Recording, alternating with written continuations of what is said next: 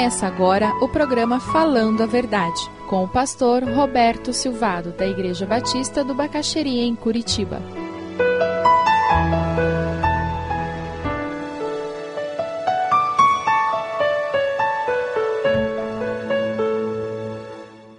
Eu me lembro de Jesus falando sobre dois homens que foram até o templo. Um deles chegou bem na frente e disse: Deus, eu te agradeço porque eu sou fariseu, porque eu sou isso, eu sou aquilo, e começou a dizer o seu currículo para Deus, como se Deus não soubesse. Ele agradecia até porque ele não tinha nascido mulher, porque mulher era segunda classe naquela sociedade, então tinha que agradecer, né? Porque eu nasci para a primeira classe, eu era homem. E Jesus disse: Mas teve um outro que entrou no mesmo templo. E parado lá no fundo, com a cabeça baixa, ele batia no peito e dizia: Deus tem misericórdia de mim pecador. Qual dos dois saiu justificado? Perguntou Jesus. Aquele que foi com o coração humilde, pedindo perdão a Deus. Que Deus tenha misericórdia de nós. Que Deus aprove as nossas ofertas de cantos, dinheiro, ministérios na igreja, fora da igreja, trabalho. Que Deus aceite as nossas ofertas, as palavras que dizemos para os colegas de trabalho, de escola, para os parentes, para os filhos, para os pais que Deus aceite tudo que nós fazemos como oferta suave, aprovada por Ele, porque é o melhor de um coração que ama a Deus com todas as forças, com todo o entendimento, com toda a dedicação. Veja o versículo 4. Embora esteja morto, embora Abel esteja morto, por meio da fé, ele ainda fala.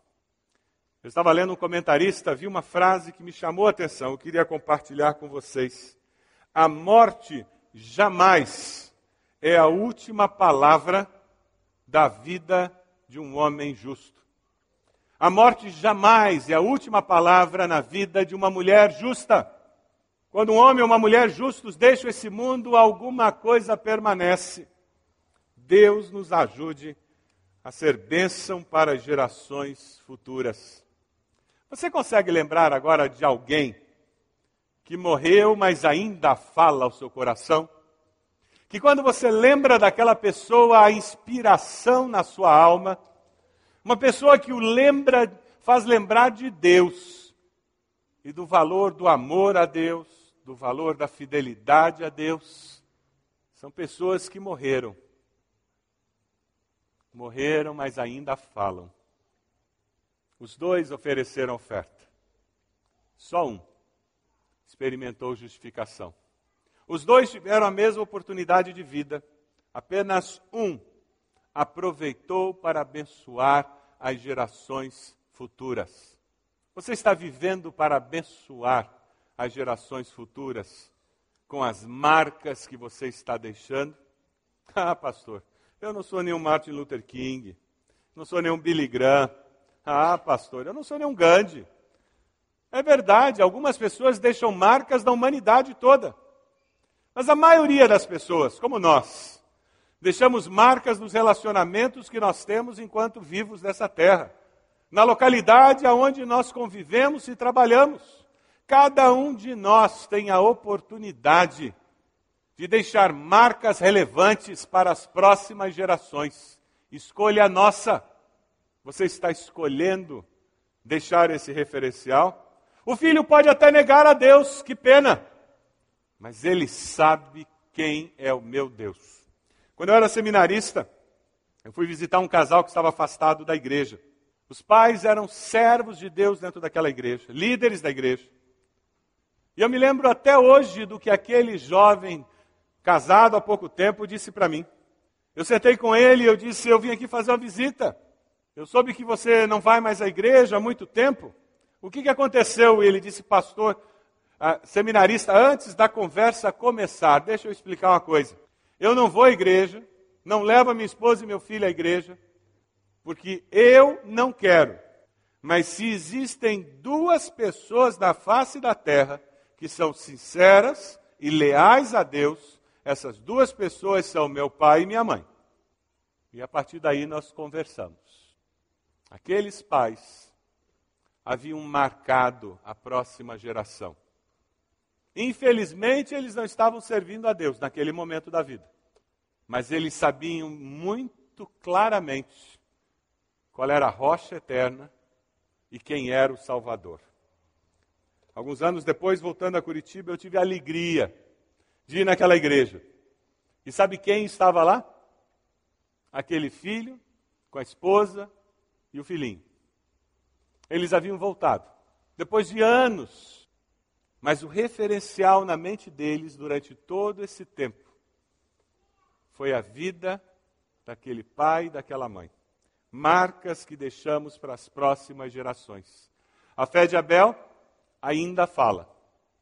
E a sua? Falará? A sua fé falará naquele ambiente de trabalho, naquele prédio, naquele bairro, naquela escola, na sua família. Que Deus nos ajude a conseguirmos construir uma história de vida que reflita a glória de Deus. Os dois ofereceram ofertas a Deus. A fé de Abel glorificou a Deus.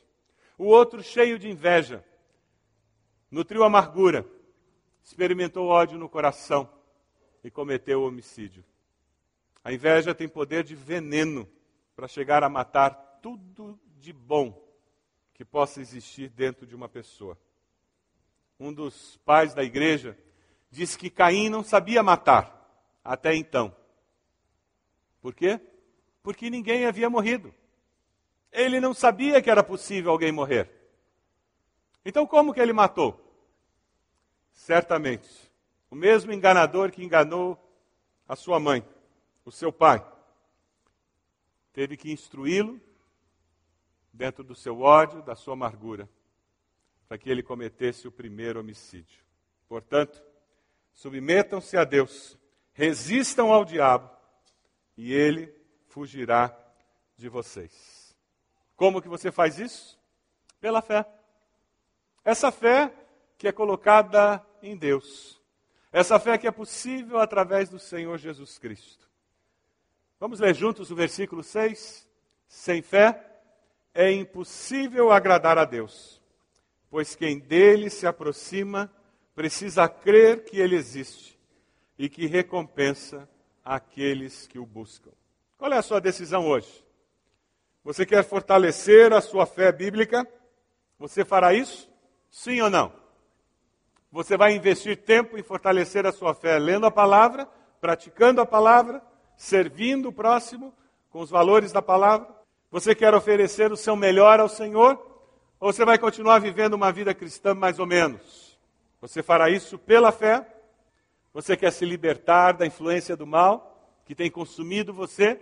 Ou tem impedido de servir a Deus pela fé, com fidelidade? Buscai a Deus enquanto se pode achar.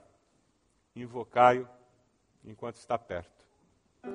Em que você reconhece que precisa dele, que você deseja que ele se manifeste na sua vida de uma forma muito especial. Momento que pela fé você diz: Deus, eu ouvi a tua palavra e eu respondo à palavra do Senhor. Momento em que você pela fé, você aceita o desafio de experimentar algo novo na sua vida, algo diferente. E você diz: Deus, eu entendo o desafio que o Senhor está me dando e eu aceito. A minha resposta é sim. Vem reinar na minha vida, Deus. Vem fazer diferença no meu jeito de ser. O desafio que eu vou fazer a você é que se você está de fato dizendo, Deus, pela fé, eu quero viver uma vida diferente. Pela fé, eu quero dar o meu melhor. Aqui na igreja, lá no trabalho, na escola. Eu vou parar de viver pela metade. Mas o que eu fizer, eu vou fazer de coração inteiro. Pela fé, Deus ser instrumento do Senhor para trazer restauração na minha família, relacionamentos quebrados serem curados. Pela fé, Deus, eu vou esperar com a certeza, confiança de que o Senhor está agindo e vou perseverar servindo ao Senhor. A sua resposta é sim, Deus, eu quero. Deus muda. Eu quero aprender o que significa amar o Senhor sobre todas as coisas, com todas as forças, com todo o entendimento, com toda a minha alma. Pela fé, eu dobro meus joelhos, me entrego ao Senhor.